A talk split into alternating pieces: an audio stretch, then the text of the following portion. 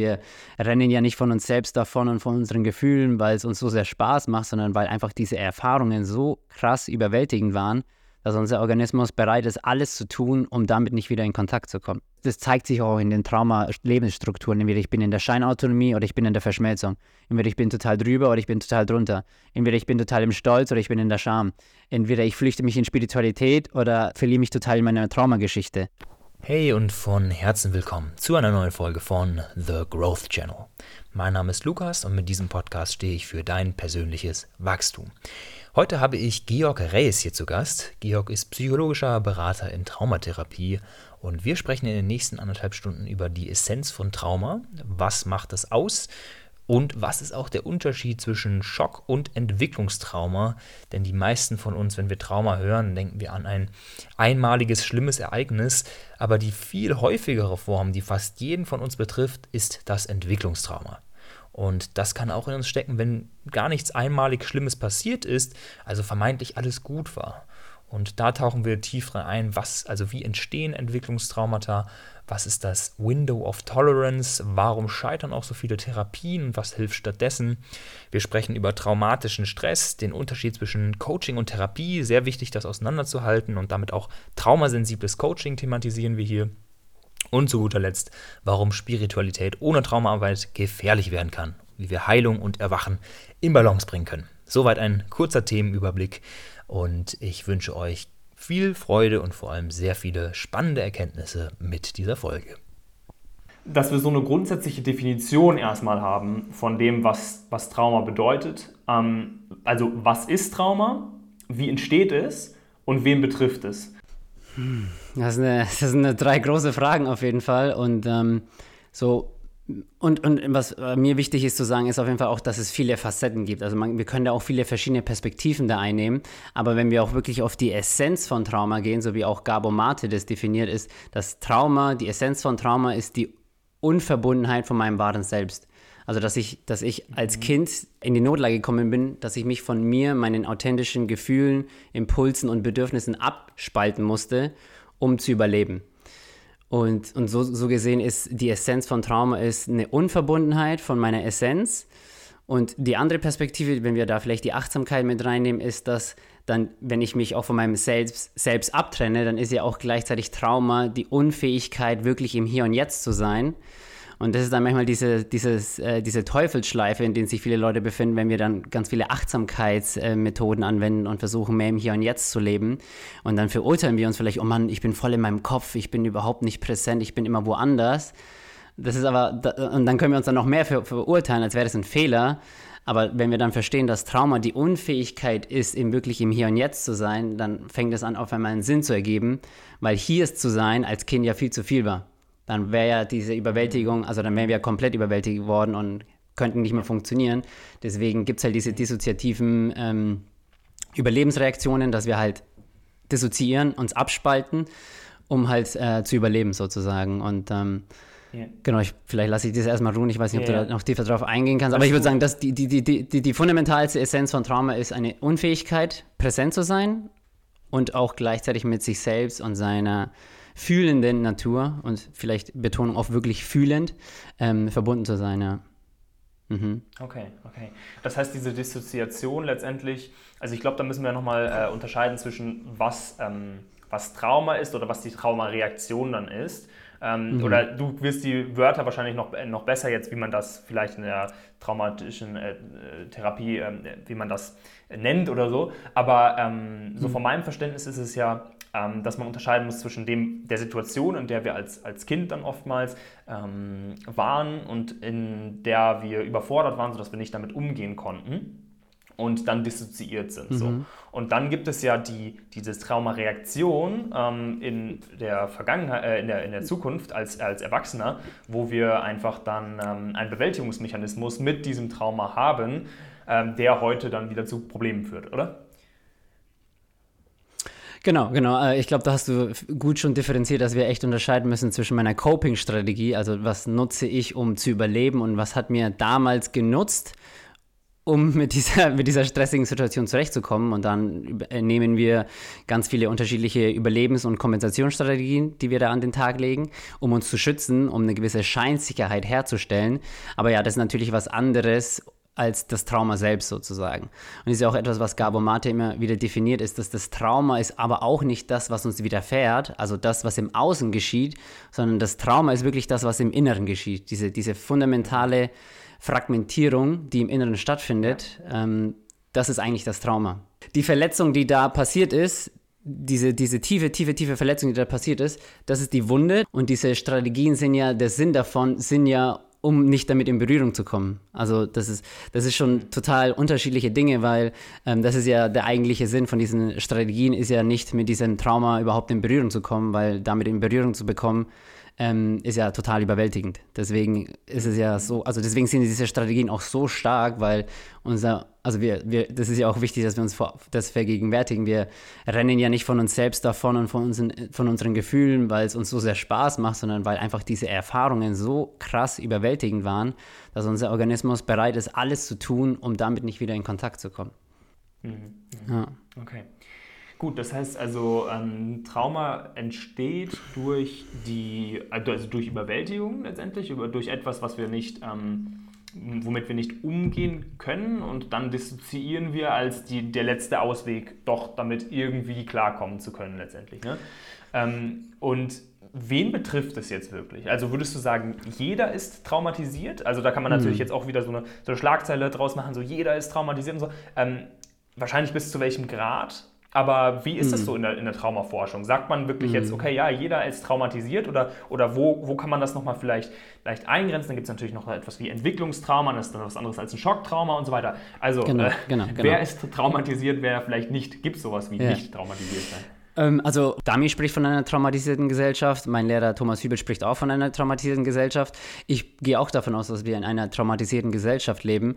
Ähm, ich will jetzt damit auch nicht über einen Kamm scheren, dass wirklich jeder, jeder, jeder traumatisiert ist. Das, ich mag solche Verallgemeinerungen nicht, aber ich persönlich habe noch keinen Menschen kennengelernt, wo ich, wenn ich ihn ein paar Basic-Fragen stelle, ich nicht zu, dem, äh, zu der Konsequenz kommen würde, dass da irgendwo was ist. Also ich würde schon sagen, dass es so gut wie alle uns ähm, davon betroffen sind. Und aber auch wieder nicht im gleichen Maße. Also das ist ja auch immer ein Spektrum. Ne? Manche sind vielleicht, ja. hatten trotzdem schwierige Erfahrungen in der Kindheit und äh, sind aber gut damit also waren ressourciert und waren gut, wurden da gut begleitet durch Eltern äh, und denen geht es auch dementsprechend gut und manche Leute, die haben halt, ja, die hatten nicht so gute Umweltbedingungen und ähm, das ist tatsächlich auch ein großer Unterschied, weil das Trauma auch gewissermaßen nicht unbedingt ist, dass dir schlimme Dinge widerfahren, sondern ob du alleine, ähm, ob du am Ende des Tages damit alleine bist.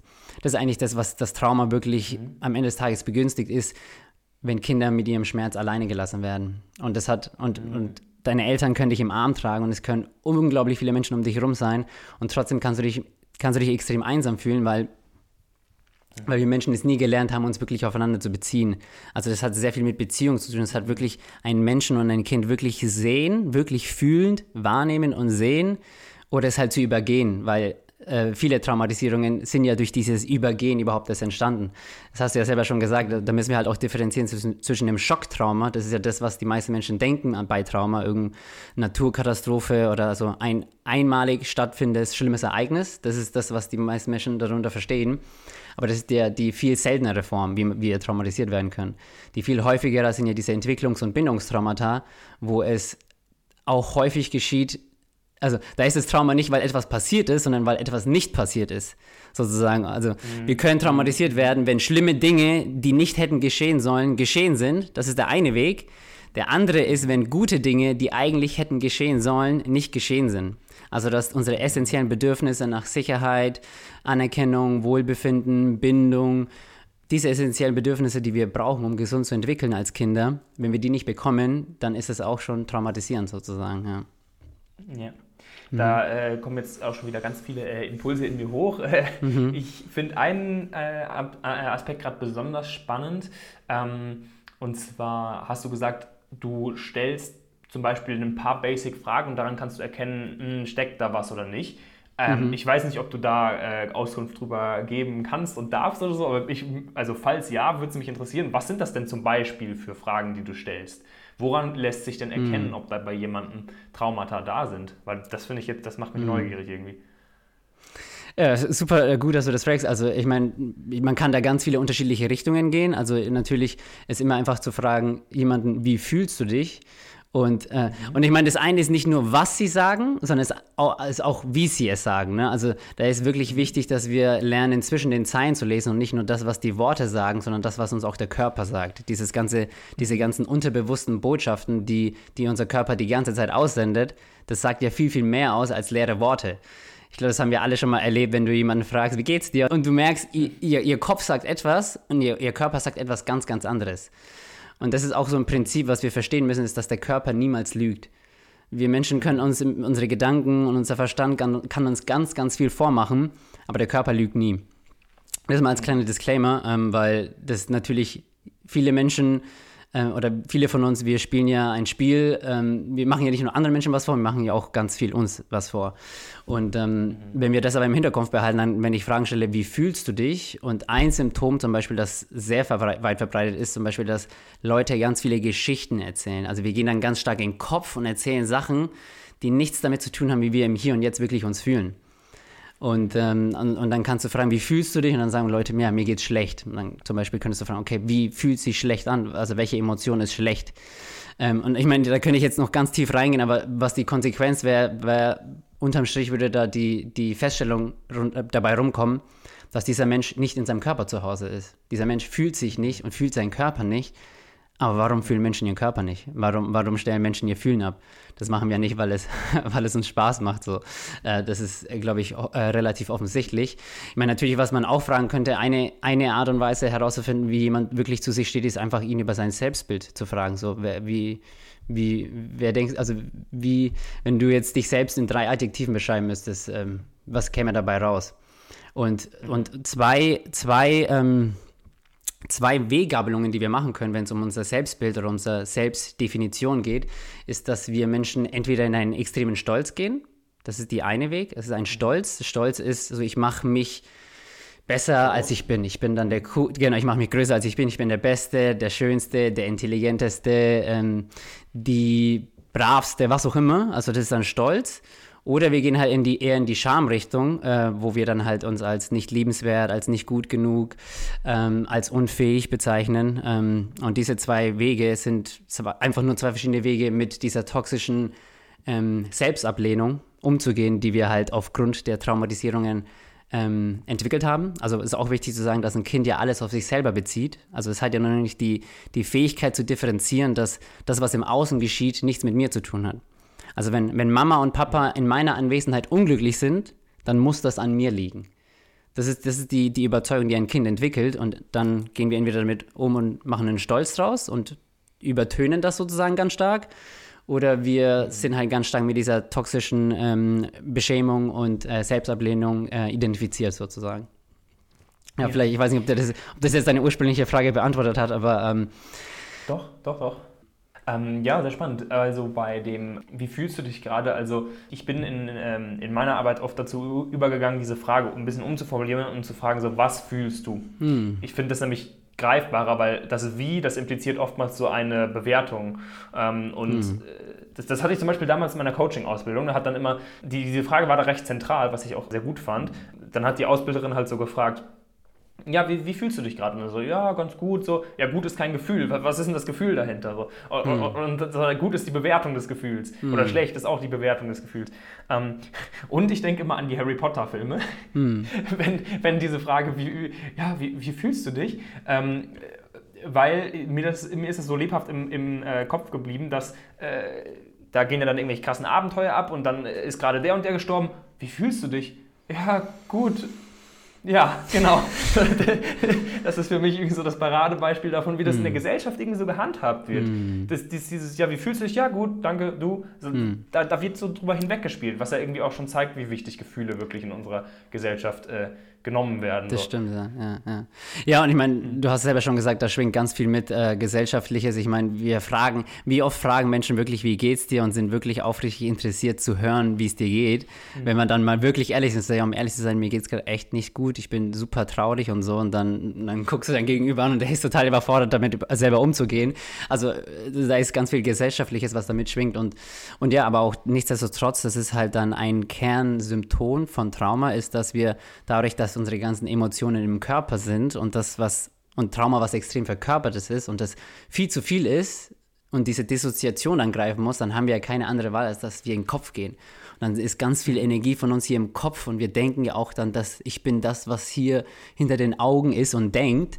Ähm, das ist schon auch um, und natürlich, man muss auch sagen, so natürlich gibt es auch noch diese Tendenzen von das Maskuline ist mehr im Kopf und die Feminine, das Feminine ist mehr impulsiv und eher zu viel am Fühlen. Also das ist auch nicht das, was ich meine. Also wenn ich sage, wir fühlen nicht, dann ist es nicht das gleiche, wie wenn jemand sagt, boah, ich bin so hochsensibel und ich fühle so viel. Das ist nicht das gleiche. Also äh, Hochsensibilität ist auch zu einem gewissen Grad auch eine Traumafolgestörung, wenn wir so sagen wollen, weil ähm, okay. dadurch unser, äh, weil unser Nervensystem, ich weiß nicht, ob du mit der Polyvagaltheorie vertraut bist, aber wir unser, unser Nervensystem uns wie so ein Fenster vorstellen können. Und ähm, mm. bei, bei Stressreaktionen. Ah, das Window of Tolerance? Genau, das Window of Tolerance, genau, genau. Mm. Und, und äh, Stress bringt uns ja nach oben und Trauma ist ja mm. die, die heftigste Form von Stress. Da sprechen wir von traumatischem Stress. Das heißt, wir gehen total über das Fenster hinaus bis zu dem Punkt, wo wir komplett überwältigt werden können, dass wir sterben. Und dann greift die Dis mhm. Dissoziation und dann geht es in den Shutdown. Aber mhm. dadurch, dass ein, also ein Schocktrauma geht total drüber und hat so Spitzen darüber und ein Entwicklungstrauma mhm. sorgt dafür, dass unser Fenster sich nicht wirklich entwickeln kann und dann wird es sehr, sehr eng. Das heißt, wir sind, wir haben so ein kleines Fenster und in diesem kleinen Fenster findet Regulation und Flow statt. Und je nachdem, wie meine Konstellation ist, bin ich entweder eher drunter, also ich bin dann sehr lethargisch, das sind dann Menschen, die sind sehr antriebslos, müde, Sinnlosigkeit, Depressivität, das findet alles unterhalb dieses Fensters statt. Aber genauso gibt es auch Menschen, die dann die ganze Zeit drüber sind. Die sind die ganze Zeit gestresst, die sind die ganze Zeit auf Hyperarousal, die haben Angst, Panik, äh, fühlen total viel. Ich fühle nur und ich bin die ganze Zeit überwältigt. Ähm, das sind dann Menschen, die dann drüber sind. Und natürlich gibt es auch noch Fisch Mischformen, wo man hin und her wechselt, aber ähm, mhm. genau, es ist mir einfach noch wichtig zu sagen, dass wenn Leute sagen, ja, aber ich fühle doch schon so viel, ähm, das ist nicht, äh, nicht zwangsläufig das, was ich meine, wenn ich sage, wir sind, äh, wir haben da gewisse Stellen in unserem Körper taub geschaltet, um nicht mit dieser traumatischen ähm, mit den Gefühlen im, im, Prinzip nicht in Kontakt zu kommen, die damals traumatisierend waren, ja. Mhm. Ja, das mit dem Gefühl, da habe ich äh, auch ähm, etwas dich, dich zu fragen wollen, weil ähm, also ich habe das bei mir zum Beispiel so beobacht, äh, beobachtet, dass mein Leben jetzt nicht unbedingt leichter wurde, als ich mich mehr dem Fühlen geöffnet habe. Weil mhm. das war so über, über meine letzten Jahre tatsächlich eine meiner ähm, Baustellen gewesen, mhm. ähm, weil ich da vor drei Jahren zum Beispiel so zum ersten Mal von einer Freundin darauf hingewiesen wurde, als wir, wir waren dann zusammen in Portugal und ähm, haben irgendwie coole Zeit gehabt und, und äh, waren am Arbeiten und, und, was ich damals halt so gemacht habe. Also, ähm, und, und, und ich habe halt sehr viel gearbeitet zu der Zeit und irgendwann hat sie mir so gesagt, so, ey, merkst du eigentlich, dass du die ganze Zeit gestresst bist? Und nein, ich habe es nicht gemerkt. Also mir war das wirklich nicht äh, bewusst zu dem Zeitpunkt. Ich habe es nicht, ich habe es nicht bemerkt. Hm. Und das war für mich dann so ein bisschen der Startpunkt, um mal da hinzuschauen und äh, ähm, ja, diese Gefühle, die dann von dem Stress irgendwie so abgeblockt werden oder ich weiß nicht, ob ich das jetzt korrekt ausdrücke, mhm. aber irgendwie habe ich halt diesen Stress nicht, nicht mal gefühlt, obwohl er da war. Und da habe ich gemerkt, oh, das, das kann irgendwie nicht so ganz sein. Und dann habe ich mich ja diesen Gefühlen mehr geöffnet, habe da viel dran gearbeitet und wurde dann mit der Zeit weniger wie ein Roboter sozusagen, mhm. habe, habe weniger so einfach durchgezogen und so.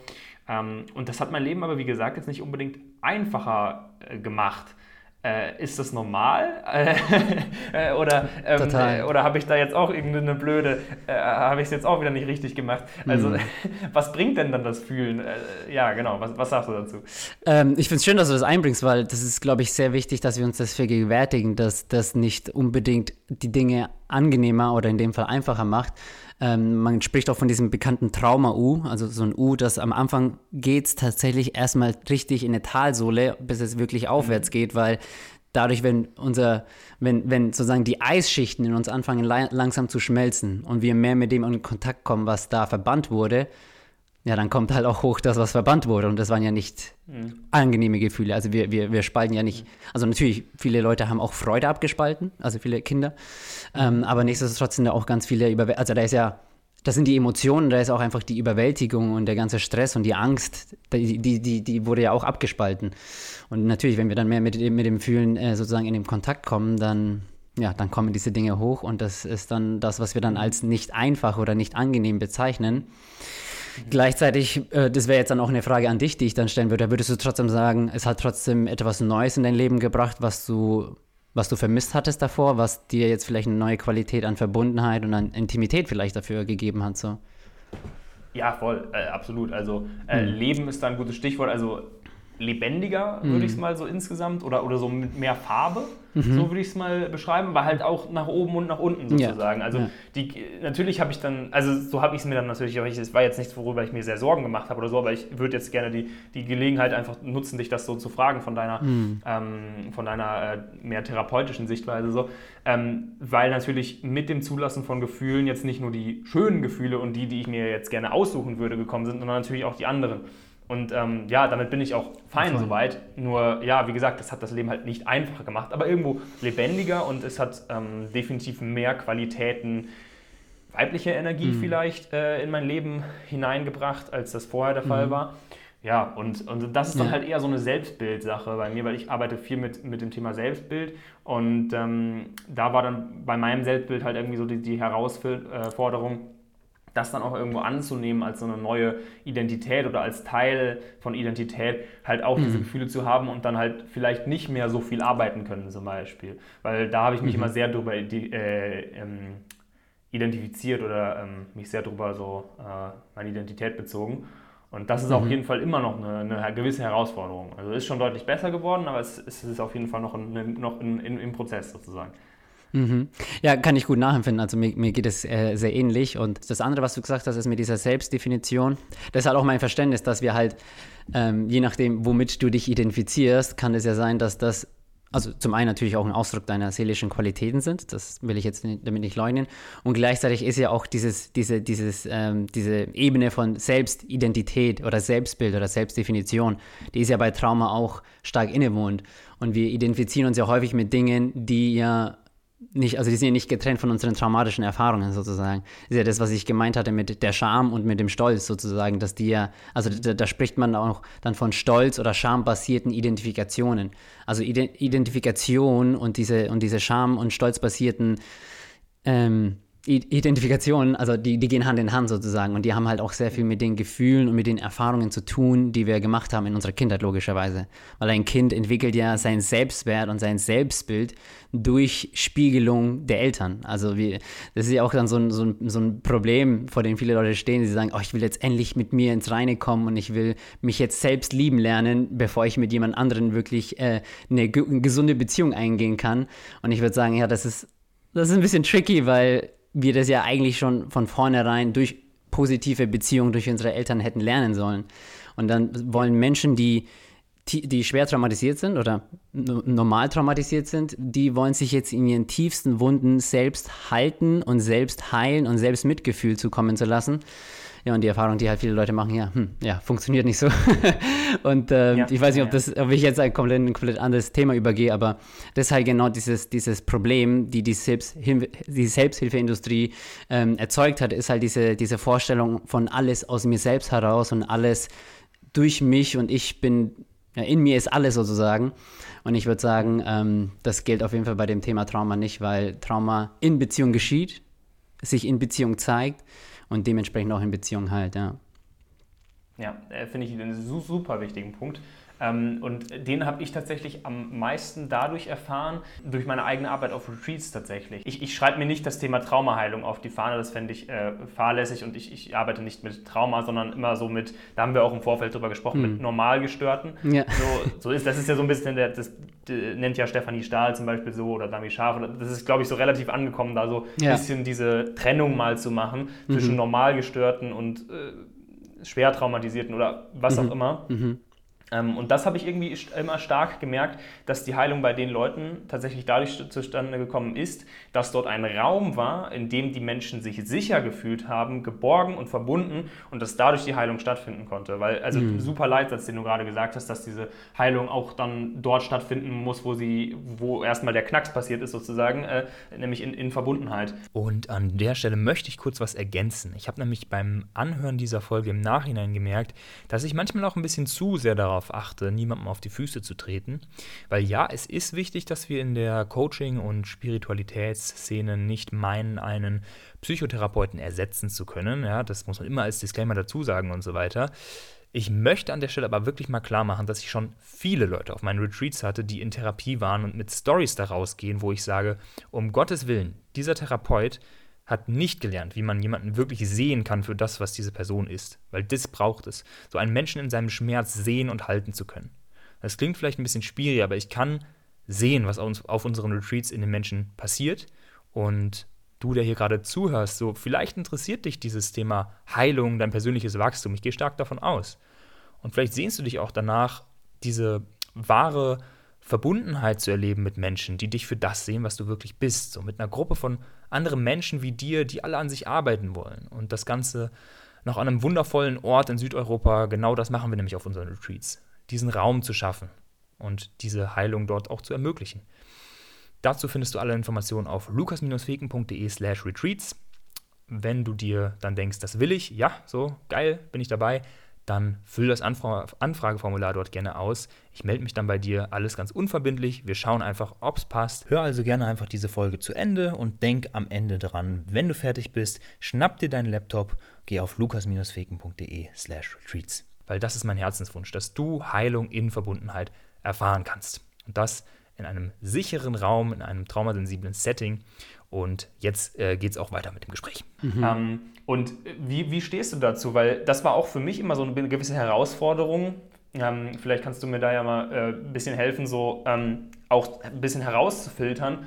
Ähm, welch, wer ist denn jetzt einer von den Normalgestörten und wer ist vielleicht besser in der Therapie aufgehoben? Weil das finde ich immer so einen ganz mhm. schmalen Grad auch. Mhm. Ähm, und da wollte ich schon immer mal mit jemandem drüber sprechen, der vielleicht ein bisschen fachliche Kompetenz hat, ähm, das halt so sortieren zu können, weil ich will halt auch nicht jemanden, der dann sagt, ey, ich möchte unbedingt auf meinen Retreat, auf deinen Retreat, dann will ich ja auch nicht sagen, ey, nee, äh, komm, du, du bist zu depressiv oder so, keine Ahnung, also ähm, weißt du, weil mhm. viele haben dann halt auch keine guten Erfahrungen mit Therapeuten gemacht. Total, und dann denke ich mir so, ja, wo, wo macht man da die Grenze? Das ist doch total schwierig, wer ist psychisch gesund und wer nicht, oder? Ja, absolut. Ähm, und das, das ist genau dieses, du, du triffst es genau auf den Punkt, wo, wo ziehen wir die Grenze und ähm, wo ziehen wir aber auch vor allem die Grenze zwischen Coaching und Therapie, weil für mich ist es nicht klar getrennt, genau. sondern es ist auch ein natürlicher Fluss.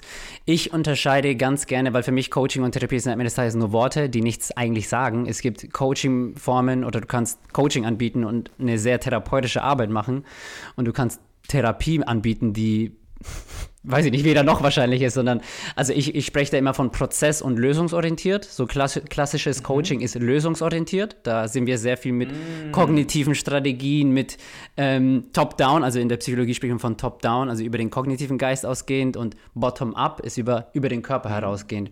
Und äh, ja. Therapie, also gute Traumatherapie ist auf jeden Fall prozessorientiert. Wir bringen da den Körper ganz stark ins Zentrum. Wir bringen die Beziehung und die Beziehungsfähigkeit stark ins Zentrum. Ähm, natürlich bringen wir auch unsere Kognition mit rein, aber der, der, der Fokus ist immer prozessorientiert. Während Coaching halt einfach lösungsorientiert ist. Du hast ein Problem, ähm, du weißt nicht, du weißt nicht, was deine Berufung ist. Und gute, gute ähm, Therapie oder Traumatherapie ist auf jeden Fall prozessorientiert. Das heißt, wir arbeiten im Hier und Jetzt mit dem, was authentisch in einem Menschen stattfindet. Und wir arbeiten mit den Blockaden sozusagen, die hochkommen.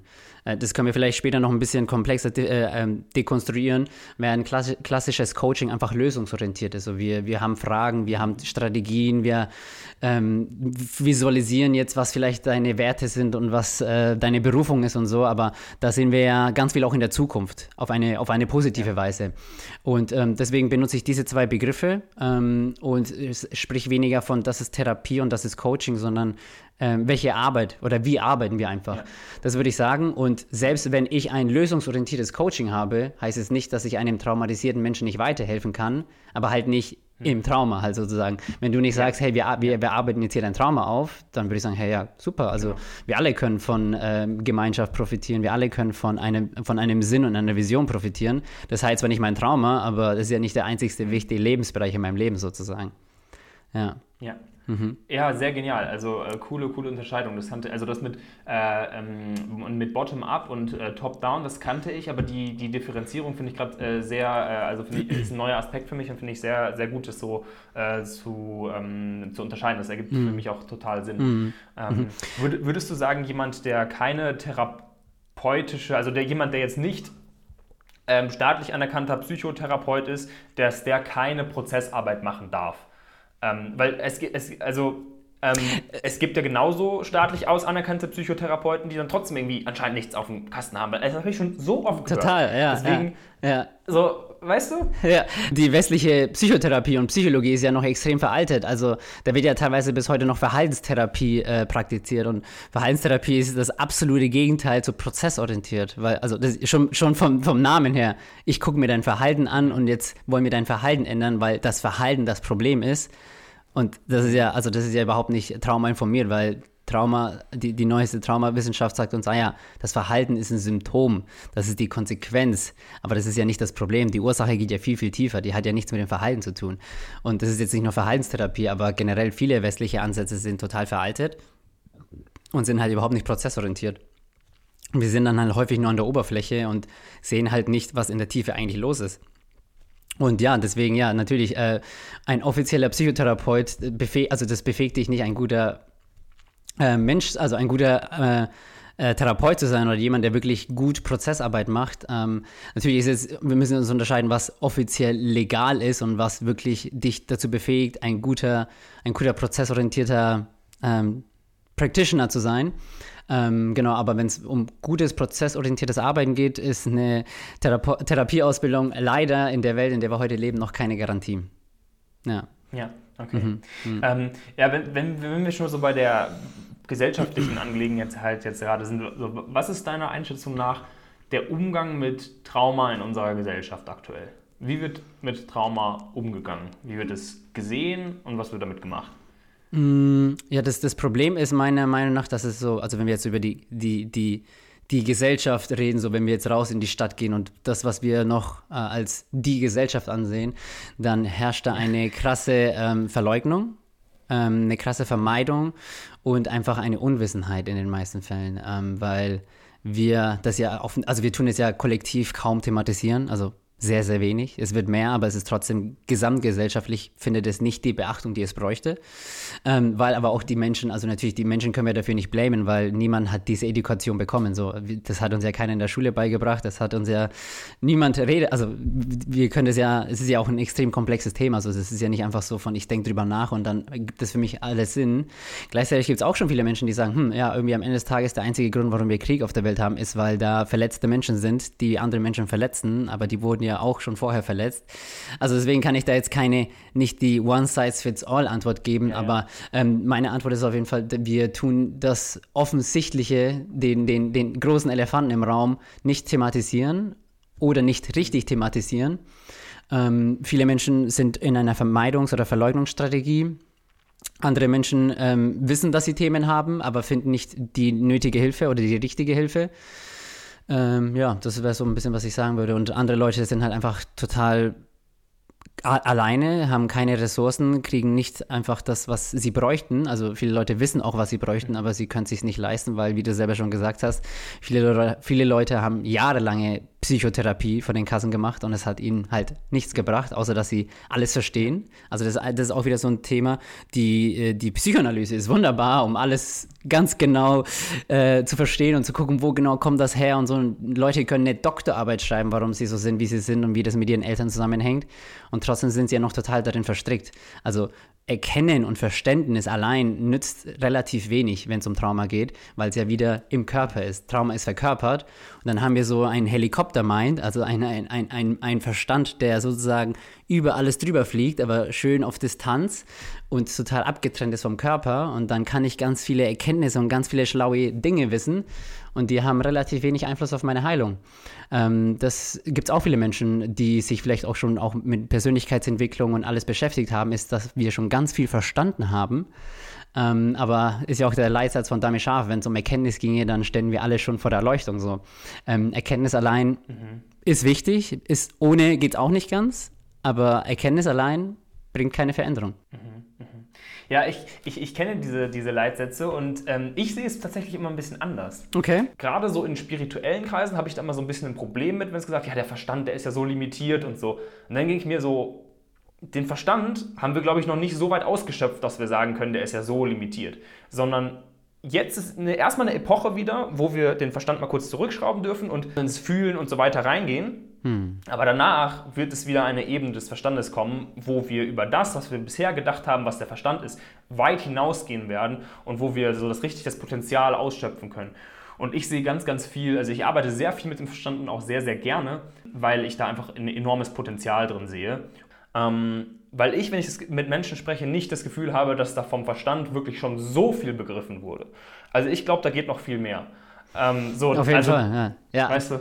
Ja, genau. Ja. Dem würde ich auch voll, voll zustimmen. Also ich, ich mag es auch nicht, wenn Menschen auch den Verstand dann als, als ne, der Verstand ist das Ego und äh, das ist schon auch, da gibt es schon auch ganz viele äh, Denkfallen, weil die unbewusste Empfindung ja genauso Teil des unbewussten Selbst ist als jetzt das Denken. Also das ist ja nicht so nur Denken mhm. ist Ego und Gefühl ist äh, nicht Schmerzkörper oder Ego oder wie auch immer. Mhm. Nichtsdestotrotz ist halt wegen dieser fundamentalen Dynamik, dass wir uns von unserem Körper abspalten können und uns kognitiv ganz weit entwickeln können, ähm, da sehe ich einfach nur eine Gefahr, ja. dass wir dann in die Falle haben könnten, dass wir jetzt schon Dinge aufgearbeitet haben, weil wir unsere Muster mhm. kognitiv verstanden haben, sozusagen. Verstehst du, was ich meine? Ja. Ja. Äh, ja, ja. ja, ja, ich verstehe, glaube ich, mhm. was du meinst. Also ich wollte gerade sagen, ich verstehe absolut, was du meinst, aber ich glaube, ich verstehe nur relativ, was du meinst. Nein, also ähm, äh, nee, ich, ich denke, ich verstehe zu, äh, ich denke zu verstehen, was du meinst. Ich, ich habe einen Punkt, den ich noch mit aufgreifen wollte, und zwar waren wir da eben so äh, gewesen, dass, wie, wie es ja auch immer so schön heißt, diese, dieser Spruch irgendwie, healed people heal people, hurt people hurt people, also ne, äh, verletzte Menschen, mhm. dann, dann so kommt ja all dieses Leid zustande mhm. und so weiter. Aber was ich mich da jetzt gefragt habe, ist, wenn es immer einfach weitergetragen wurde, wo hat es denn dann begonnen? So, was ist denn dann, gibt es da so eine mm, Urwunde mm. oder so? Weil wenn es immer nur weitergetragen wird, dann muss ja irgendwer angefangen haben. Das stimmt, nicht? ja. Das ist eine sehr gute Frage. Ähm, man kann immer wieder, genau, man kann die Zeit immer weiter zurückspielen und dann ähm, merkt man, dass es da in dem Fall keinen Schuldigen gibt, weil wir suchen ja auch immer irgendeinen Schuldigen oder einen Verantwortlichen und dann würde ich sagen, ja gut, dann kann man nur sagen, das ist die menschliche Unbewusstheit selbst. Ähm, Tiere machen ja auch mhm also bei Tieren passieren ja auch traumatische Erfahrungen, aber Tiere sind halt noch mehr in, in, Kontakt mit ihrem Körper, dass sie ja dann so, das so rausshaken zum Beispiel. Das hat ja äh, Peter Levine, der die Somatic Experiencing entdeckt hat, gesehen, dass zum Beispiel eine, ähm, ein Cheetah, nee, wie heißen die, eine Gazelle, glaube ich, wird von dem, genau, genau, wird von dem, genau, genau, die wird von dem Gepard gejagt ja, ja, ja, und genau, äh, dann ist die da total in diesem Schockzustand und dann steht die auf, shakt sie sich und läuft weiter, als wäre nichts gewesen. So. Ist halt, weil die einfach noch mit dem Körper viel mehr im, im, im Einklang sind. Ähm, ich weiß nicht, ob das jetzt deine Frage beantwortet, aber ja, irgendwann ja, ja. wird es angefangen haben. Menschen waren früher noch viel weniger entwickelt, auf einer bestimmten Ebene. Vielleicht könnte man jetzt argumentieren, waren sie auf anderen Ebenen vielleicht noch mehr im Touch mit der Natur. Ähm, Fakt ist, ist mhm. dass es schon sehr lange geht, dieses Spiel, und äh, auch noch so lange gehen wird, bis wir Menschen eine Eigenverantwortung übernehmen und merken, dass es bei uns anfängt und bei unserer Familie anfängt und ähm, und wir einfach äh, unsere Hausaufgaben machen und, und, und, unsere, den Keller aufräumen sozusagen. Ähm, da führt am Ende des Tages ähm, kein Weg daran vorbei. Und vielleicht verwandt so mit der Frage, die du gesagt hast, wo kommt es her? Also jetzt kollektiv gesehen. Ich glaube, wenn wir jetzt auch über die Aufarbeitung sprechen, so auch auf das Individuelle, es ist tatsächlich gar nicht wichtig, wo es herkommt, weil wenn es in meinem System ist, ist es in meinem System, dann ist es egal, ob es äh, herkommt äh, von meinen zwei Jahren, also nicht, nicht, nicht, nicht 100 Prozent, aber auf einer bestimmten Ebene ist es egal, ob das jetzt äh, aus meiner Kindergartenzeit oder aus meinem Babyalter oder aus einem früheren Leben kommt, wenn es in meinem System ist, ist es in meinem System und dann kann ich mit dem arbeiten, was da ist. Weil das Trauma ist ja nicht irgendwo in der Vergangenheit, weil alles, was heute in uns unintegriert ist, ist in mir präsent, im Hier und Jetzt. Und es zeigt sich ja in jeder unbewussten Reaktion, wenn ich getriggert werde, kommt es hoch. Und deswegen ist auch der einzige Weg, sein Trauma aufzuarbeiten, ist nicht, indem man die Vergangenheit reißt, sondern indem man ins Hier und Jetzt kommt und mit, sich mit dem verbindet, was heute noch in mir unerlöst ist und es dann sozusagen zu transformieren. Mhm. Genau, das, das ist auch so ein, ja. Okay, und wenn ich ja? jetzt, also wenn wir das mal so ganz praktisch machen wollen, angenommen, ich, ich, ähm, ähm, ich habe da jetzt so, einen, so ein Thema, irgendwie, keine Ahnung, mich triggert immer dieses und mhm. Bei, beim Trigger habe ich zum Beispiel immer so verschiedene Fragestellungen, mit denen ich da rangehe oder das, wo ich auch mit, mit Leuten mit arbeite. Und zwar ähm, ist eine der Fragen, also erstmal so, was, was triggert mich jetzt gerade? Was passiert gerade in mir? Also was, was, was spüre ich da gerade? So. Und dann, ähm, warum spüre ich das gerade? Habe ich da, und da gibt es jetzt verschiedene Möglichkeiten bei Triggern, äh, Person XY ist sehr unordentlich und, und macht immer Chaos oder so. So, warum triggert mich das jetzt? Da gibt es dann meistens so zwei Möglichkeiten, so habe ich das immer so ausgearbeitet. Und zwar entweder, weil ich das selbst eigentlich auch mache und bei mir fällt es mir einfach nicht auf und ich habe eine, eine Projektion sozusagen gerade äh, da vor, vorhanden, dass ich bei der anderen Person etwas projiziert bekomme oder etwas sehe, was dort so offensichtlich ist. Äh, eigentlich ist es aber auch bei mir und bei mir selbst will ich es mhm. nicht sehen oder mhm. kann ich es nicht sehen. Oder Option 2, ich würde das eigentlich auch gerne machen, aber ich, würd, ich, ich, ich erlaube es mir nicht. Ich, ich stehe es mir nicht ein, weil ich irgendwie ein Ordentlichkeitszwangsverhalten habe, zum Beispiel. So, das sind so die zwei, zwei Hauptdinger. Ähm, das, da finde ich es zum Beispiel sehr sinnvoll für mich persönlich, da analytisch ranzugehen sozusagen und das so zu hinterfragen und diese Selbstreflexion anzuwenden, um das dann mhm. zu verstehen. Weil ich habe die Erfahrung gemacht, dass es ähm, wenn man diese, diese Analyse sozusagen gemacht hat, dass das dann oft auch schon ausreicht. Also dass die Menschen dann verstehen, ah shit, daher kommt das. Und das hat ja gar nichts mit der anderen Person zu tun, weil das ist so oft ähm, äh, so das, warum man unter einem Trigger leidet, ähm, weil man unterbewusst der anderen Person die Schuld dafür gibt. Oder man, man äh, man ähm, denkt, die andere Person äh, macht das falsch und das ist etwas, was man nicht kontrollieren kann. Und, und, und dann regt es einen natürlich auf oder so. Aber dadurch, dass man diesen Trigger dann so analysiert gewissermaßen und merkt, was das mit einem selbst zu tun hat, holt man sich auch die, die, die Power halt zurück. Mhm. Ähm, was würdest du jetzt aber mit, mit jemandem machen, bei dem das dann vielleicht nicht reicht oder vielleicht hast du auch einfach einen anderen Ansatz mhm. als ich? Was würdest, du, was würdest du da konkret hm. machen. Ich meine, du hast jetzt, du hast jetzt was gesagt, was, äh, was sich äh, äh, explizit darauf bezieht, wenn ich durch einen anderen Menschen getriggert wäre. Und das stimmt, wir, wir, ja, wir genau. werden getriggert, irgendwas kommt impulsiv automatisch hoch, irgendeine Reaktion. Ähm, kann sein, dass ich den anderen Menschen angreife oder kann natürlich auch sein, dass ich mich extrem zurückziehe und mich dann beschuldige. Also es ist nicht immer, dass wir den Gegenüber beschuldigen, sondern ja. auch, dass wir vielleicht uns selbst beschämen. Aber was ich auf jeden Fall schon auch sagen würde, ist natürlich, das, was getriggert wird, hat nichts mit dem Hier und Jetzt zu tun. Also die Reaktion, die hochkommt, hat nichts genau. mit meinem Hier und Jetzt ja. zu tun. Das auf jeden Fall. Äh, ein Ansatz, den ich ähm, verfolge, der für mich auch sehr viel Sinn ergibt, ist, wenn wir davon ausgehen, dass Verbundenheit, Freude, Liebe, welche Qualitäten wir auch immer anstreben, wenn wir davon ausgehen, dass das Facetten unserer Natur sind oder unseres natürlichen Zustands, dann ist ja Verbundenheit etwas, das natürlich geschieht oder auch damals als Kind eine natürliche Konsequenz unserer, unseres natürlichen verbundenen Zustands ist, dann ist immer ein Anliegen, ist zu gucken, was hindert dich daran, das zu leben, das zu erfüllen, was du dir am meisten für dich und andere wünschst. So, ich möchte zum Beispiel, ich wünsche mir eine intime, emotionale Partnerschaft mit meiner Frau, ohne dass wir uns die ganze Zeit streiten. Zum Beispiel, keine Ahnung, das ist jetzt vielleicht als Ziel. Dann würde ich gucken, was hindert dich denn daran, das zu leben? Und dann ist natürlich wieder diese ja. Tendenz, dass wir dann ganz viel in, wir gucken dann wieder auf Verhaltensmuster, wir gehen in Interpretation, wir gehen in mentale Geschichten hin. Und das ist ja dann nicht, was wir in dem Fall in der Aufarbeitung machen wollen, sondern wir wollen uns wirklich im Hier und Jetzt mit dem Anteil, mit dem Prozess im Inneren verbinden, als würden wir zum Beispiel, dann fängt jemand an zu sagen, okay, sobald wir anfangen, ähm, intim zu werden, also körperlich intim zu werden, ähm, habe ich ein totales Problem mit Scham zum Beispiel. Oder ähm, ich werde total taub und kann keine Nähe zulassen. Und dann würden wir uns in diesen Prozess da reinversetzen, als würde der im Hier und Jetzt stattfinden und gucken, was da passiert. Was, was tauchen denn dann für Selbstbilder auf? Was tauchen für Gefühle auf? Oder taucht da eine totale Taubheit und Starrheit? Weil das ist ja auch diese, diese Freeze-Reaktion im Trauma, ist ja, dass wir dann nichts fühlen. Mhm. Und äh, das ist super wichtig, dass wir das anerkennen bei der Traumaarbeit, weil wir wollen ja dann auch wieder total ins Fühlen gehen und oh, du musst alles durchfühlen und dann, und dann wirst du geheilt und so, äh, was das grüne Meme ja häufig sagt. Und, und das ist halt wirklich, dass wir bei Trauma wirklich anerkennen, dass wir da mit überwältigenden Anteilen und Stellen in Kontakt kommen, wo wir nicht fühlen, wo wir nicht wirklich mit uns verkörpert sind und verbunden sind, sondern da, da spüren wir nichts, wir fühlen nichts. Und, und das versuchen wir dann häufig zu übergehen, indem wir in irgendwelchen, indem wir in den Kopf gehen und in irgendwelchen Geschichten gehen.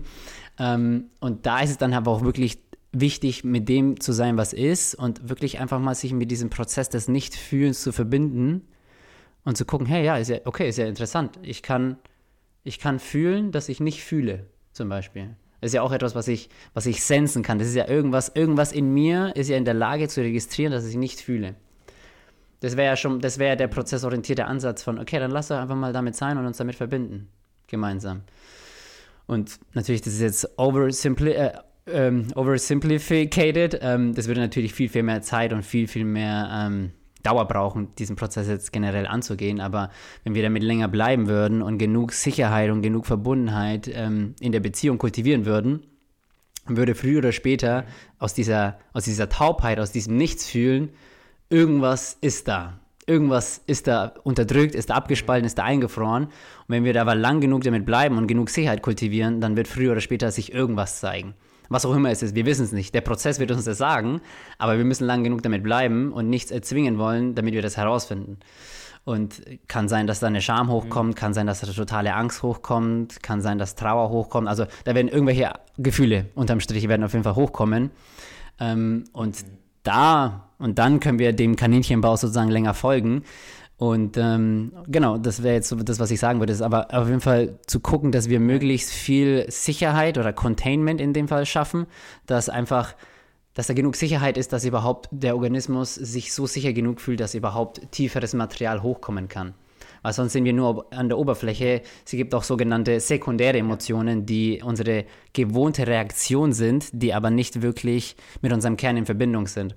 Also wenn ein Kind so also da liegt noch eine Emotion. Da liegt noch was darunter, genau. Und die sekundäre Emotion können wir zehnmal oder hundertmal oder tausendmal ausagieren und durchfühlen und was auch immer.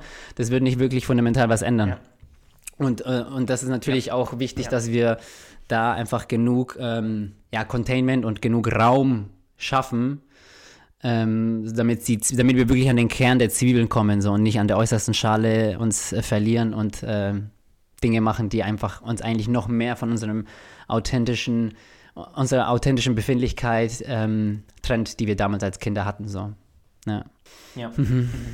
Und äh, vielleicht nochmal so einen anderen Aspekt reinzubringen. Ähm, wir haben das manchmal schon so ein bisschen angeschnitten und zwar habe ich manchmal so den Eindruck, dass dadurch, dass ähm, Traumaarbeit jetzt besonders ähm, auf der grünen Ebene von Spiral Dynamics immer mehr als, ins Bewusstsein äh, kommt, Trauma jetzt auch irgendwo die Lösung für alles ist. In, in manchen Kreisen, sagen wir es mal so. Also da egal was für ein Problem du hast, ja, das liegt an deinem Trauma. Das stimmt. Und du, da du ja auch selber in der Bubble so von Persönlichkeitsentwicklung und Spiritualität bist, aber das halt auch so mit der Traumaforschung so kombinierst, ähm, was sind deiner Meinung nach so die Fehler, die Menschen begehen im Umgang mit Trauma? Was sind, was sind vielleicht auch äh, Dinge, die gar, haben gar nichts mit Trauma zu tun? Hat wirklich alles mit Trauma zu tun? Oder gibt es vielleicht auch mal einfach irgendwie eine andere Möglichkeit? Mhm. ähm, wie siehst du das? Das ist eine sehr, sehr gute Frage und ähm, das ist super wichtig, dass wir das thematisieren, weil ähm, und äh, äh, natürlich bin ich da biased oder ich habe da natürlich auch mein eigenes Verständnis, was ich gesehen und ähm, mitbekommen habe bei Menschen, bei vielen unterschiedlichen Menschen.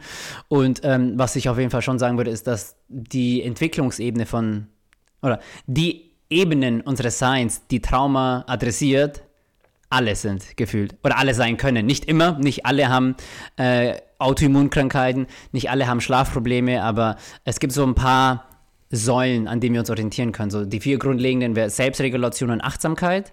Die eine ist unsere Selbstwirksamkeit, die andere ist unsere Beziehungsfähigkeit und die andere ist unser, unser Selbstbild, unser Selbstwert. Diese vier Bereiche, und die sind sehr, die machen sehr viel von unserem Leben aus, ähm, die werden alle oder teilweise alle ähm, durch traumatische Erfahrungen geprägt, weil einfach in unserer Kindheit einfach Mhm. Unser Gehirn entwickelt sich ja durch die Erfahrung, die wir machen. Das heißt, wir kommen ja nicht mit einem festen Gehirn auf die Welt und mit einem festen Nervensystem, sondern es wird durch unsere Erfahrungen geprägt. Ähm, das ist mir einfach wichtig zu sagen, weil ähm, ich das auch dachte, bis ich immer tiefer rein in die Ebene gegangen bin und umso mehr ich lerne, umso mehr sehe ich, wow, krass, es ist, es ist so allumfassend und es betrifft wirklich potenziell jeden Lebensbereich kann es betreffen, ähm, dass mhm. das Hardcore überschätzt wird, äh, unterschätzt wird von den meisten Menschen Nichtsdestotrotz heißt es natürlich nicht, dass wenn du Darmprobleme hast, dass es immer mit Trauma zusammenhängt. Natürlich gibt es auch andere Bereiche, die uns, äh, die einen Einfluss auf unser Leben haben. Ernährung, Schlaf, ähm, Sport und Spiritualität und so und natürlich noch viele andere Dinge. Das will ich jetzt gar nicht schlecht reden. Ähm, also es wird größtenteils unterschätzt, aber natürlich, wenn wir jetzt total sensibel werden für Trauma und die Tatsache, dass wir empfindsame Wesen sind, die alle Themen mit sich haben. Eine ähm, Extrembewegung, die ich wahrnehme, ähm, ist, dass man eine sogenannte to ein toxisches Verständnis entwickelt. Im Sinne von, wir sind überverständnisvoll und überempathisch, wenn man so sagen will, für die Themen meines Gegenübers. Und dann gibt es ja auch noch den Fawn Response, also dieses People Pleaser sozusagen, den Menschen haben können. Und. Und dann kann es sein, dass ich vielleicht missbräuchlich von meinem Partner äh, behandelt werde und dann bin ich aber auch, aber er kann ja nichts, er hatte ja so eine schlimme Kindheit. So, ich meine, er, er, macht es ja nicht absichtlich. Also verstehst du, was ich meine? Das ist so ein Extrem, in dem wir kommen ja, ja. können, wo wir keine gesunden Grenzen keine gesunde setzen, Grenzen ja, ne? zu setzen und auch generell und ich meine, da kommt vielleicht auch Lennys Arbeit zum Beispiel sehr, sehr zur Rolle, ist, dass wir all das, was in uns Unheil ist und all die Verletzungen, die auch wirklich real sind, dass die häufig zu der Überzeugung führen können, dass wir im Hier und Jetzt nicht glücklich oder frei sein können. Ähm, und das sage ich als jemand, der sich auch sehr häufig in seinen Themen verliert und das als Grund dafür ansieht, nicht im Jetzt, im Hier und Jetzt im Reinen zu sein. Ähm, aber natürlich, äh, äh, nichtsdestotrotz, ähm, und das ist immer mit Vorsicht zu genießen, können wir trotzdem einen Raum kultivieren, wo wir einfach uns hingeben und mit dem So-Sein einfach so sind. Das ist ja das, was, was Lenny mit der radikalen Akzeptanz predigt. Ähm, das können wir lernen und dann können wir merken, okay, ich kann noch, ich kann noch Themen haben, ich kann noch Wunden haben, aber die ähm, müssen nicht meinen Frieden sozusagen vielleicht äh, im Wege stehen. Ich differenziere halt immer ganz gerne zwischen wirklich mhm. glücklich erfüllt und verbunden sein und im Frieden sein, weil das für mich schon zwei fundamental unterschiedliche Dinge sind. Aber wenn es um Frieden geht, ja, im Frieden ähm, muss ich mich in dem Fall nur noch hingeben. Und ähm, um jetzt nicht da noch ein größeres äh, äh Türchen aufzumachen, so was passieren kann, ist, dass wir halt einfach unsere Themen als Rechtfertigung einfach sehen, einfach jetzt nicht keine, keine erfüllte Partnerschaft, kein glückliches Ding, kein, ich kann nicht meinen Träumen nachgehen, weil ich so viele Ängste habe. Ähm, all diese Sachen, das ist ähm, das, was ich schon auch wahrnehme. Mhm. Weil man immer mehr finden wird. Also das, das habe ich jetzt auf jeden Fall gelernt. Ist, äh, man wird, die meisten von uns werden wahrscheinlich nie an den Punkt kommen, wo wir alle Themen aufgearbeitet haben. Weil es ist ja nicht nur individuell, wir haben ja auch noch Ahnenthemen und da haben wir kollektive Themen. Das ist ein Fluss, mit dem unser Nervensystem in Verbindung steht. Und, ähm, und zu warten, bis wir alle Themen in unserer Ahnenlinie und im Kollektiv aufge aufgearbeitet haben, um endlich glücklich zu sein, ähm, das wäre kein, gute, kein gutes Ziel, das man sich setzen sollte, so äh, ungefähr. Ja. Mhm. Ja. ja. Aber trotzdem ist es ja wahrscheinlich auch nicht die Lösung zu sagen, ja, egal, wir sind halt alle traumatisiert, lass einfach glücklich sein. So, also das funktioniert genau, ja irgendwie genau, auch. Total, ne? Also ja. das heißt, es braucht ja wieder die Balance dazwischen. Ne? Die Balance also, ist, ist, ist prinzipiell, also für mich ist Balance das fundamentalste Prinzip überhaupt, weil wir dann auch wieder ähm, und das, das, das, das, das, das zeigt sich auch in den Trauma-Lebensstrukturen. Entweder ich bin in der Scheinautonomie oder ich bin in der Verschmelzung. Entweder ich bin total drüber oder ich bin total drunter. Entweder ich bin total im Stolz oder ich bin in der Scham. Entweder ich flüchte mich in Spiritualität oder sehe mich oder verliere mich total in meiner Traumageschichte. Ähm, das sind diese Extremen einfach, zu denen wir tendieren. Entweder er hat vielleicht die maskuline oder die feminine Bewegung. Aber ja, Heilung und Erwachen müssen Hand in Hand gehen und eine Balance einnehmen, dass wir äh, merken, wir haben echte Herausforderungen, wir haben wirklich echte Themen, die nicht klein zu reden sind. Und gleichzeitig gibt es auch noch die andere Seite. So, ja. Ja. Mhm. Ja, ja mhm. sehr cool. Ja, voll. Mhm. Ähm, weil da haben wir jetzt auch schon mm, so ein bisschen manchmal angekratzt, und zwar Stichwort alleine bzw. Verbundenheit. Mhm. Ähm, Würdest du sagen, also ich, ich kenne jetzt deine Position da schon so ein bisschen zu und die deckt sich sehr mit meiner, was ich äh, toll finde, um es jetzt trotzdem mal so frei zu formulieren, als ob ich es nicht wüsste, äh, wie viel von Trauma kann alleine geheilt werden und für was braucht es auch Verbundenheit? Mhm. Und Zusatzfrage dazu, die mich jetzt noch so persönlich interessiert, kann Trauma überhaupt zu irgendeinem Teil alleine geheilt werden, weil es ja irgendwie immer in Kontakt mit anderen Menschen diese Verletzung passiert ist. Also wenn niemand anders da wäre, hätte ich, Ja, wobei, mhm. gut, dann, mhm. na egal. Jedenfalls, ja, lass uns die Frage mal kurz dabei belassen, wie viel von Trauma kann man alleine heilen und, und, und wie würde das aussehen und für was braucht es mhm. Verbundenheit? Also wir können auf jeden Fall viel tun, alleine für uns und das sollten wir auch. Wir sollten nicht zu einem Therapeuten oder zu einem Coach gehen und mhm. sagen, hier, mach mal und äh, ich warte so lange im Wartezimmer, ähm, weil wir da auch unsere Eigenverantwortung schnell weggeben können. Mm, und also wir können, wir können ja Praktiken machen, unsere Ressourcen kultivieren, gesunden Lebensstil pflegen, die ja alle irgendwie eine positive Wirkung auf uns haben. Ähm, ich glaube, wir können uns in den seltensten Fällen wirklich uns in unserem tiefsten Schmerz selbst halten, weil wir uns einfach in der, in der Perspektive verstricken. Mhm. Nichtsdestotrotz glaube ich, wenn du dich wirklich deine spirituellen Erleuchtung äh, vollkommen committest und du gehst in ein Kloster und du bist schon wirklich weit und das ist keine ungesundes Spiritual Bypass, sondern das ist wirklich, das sind schon wirklich fortgeschrittene Seelen, um das mal so zu sagen.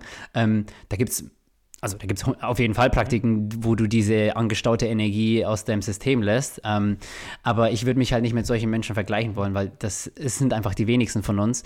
Und ähm, ja, und Trauma ist halt einfach diese, diese mangelnde Verkörperung. Also das ist ja auch diese Gefahr bei Spiritualität, ist, dass wir weg wollen. Wir wollen ins reine Bewusstsein, in die Leerheit. Wir wollen ein No-One sein und diese ganzen Bewegungen, wo ja eine universelle Wahrheit mitschwingt.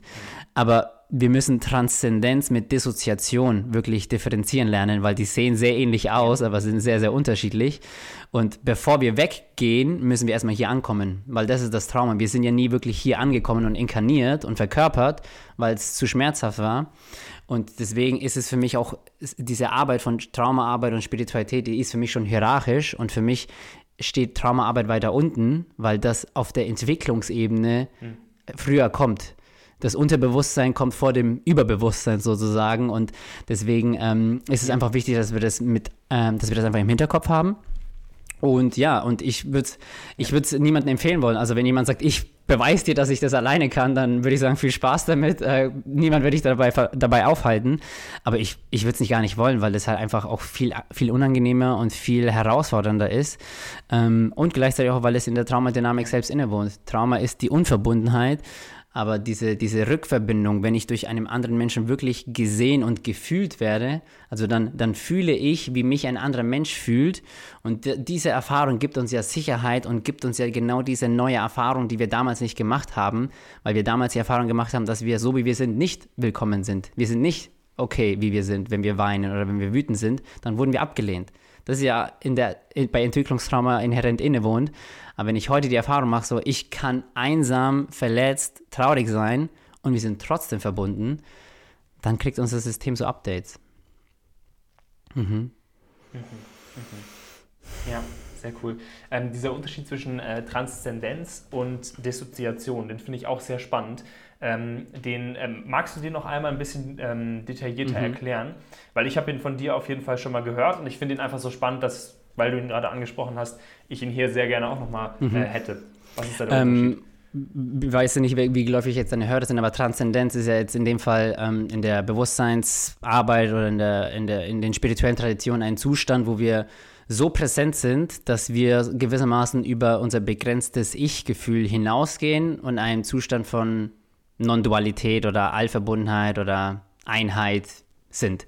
Aber da, da sind wir dann kein, kein Ich, sondern da ist einfach wirklich nur noch ein endloser, ein endloses, raumhaftes Bewusstsein. Ähm, und das sieht ja, auch wenn wir gucken, Dissoziation ist, ich, ich spalte mich von meinem Körper ab und bin in einer Taubheit, also in einem Nichtfühlen. Ähm, das ist gewissermaßen auch eine Art von Na Leere oder einem Nichts. Aber bei der Transzendenz ist der Unterschied, dass wir mit uns verbunden sind, während wir noch mit was Höherem verbunden sind. Also sagt ja auch Eckhart Tolle, du musst tief in den Körper hineingehen, um über ihn hinauszugehen. Aber wir müssen in den Körper hineingehen. Viele Leute überspringen oder wollen den ersten Schritt überspringen, nicht in den Körper zu gehen, sondern ich gehe gleich weg.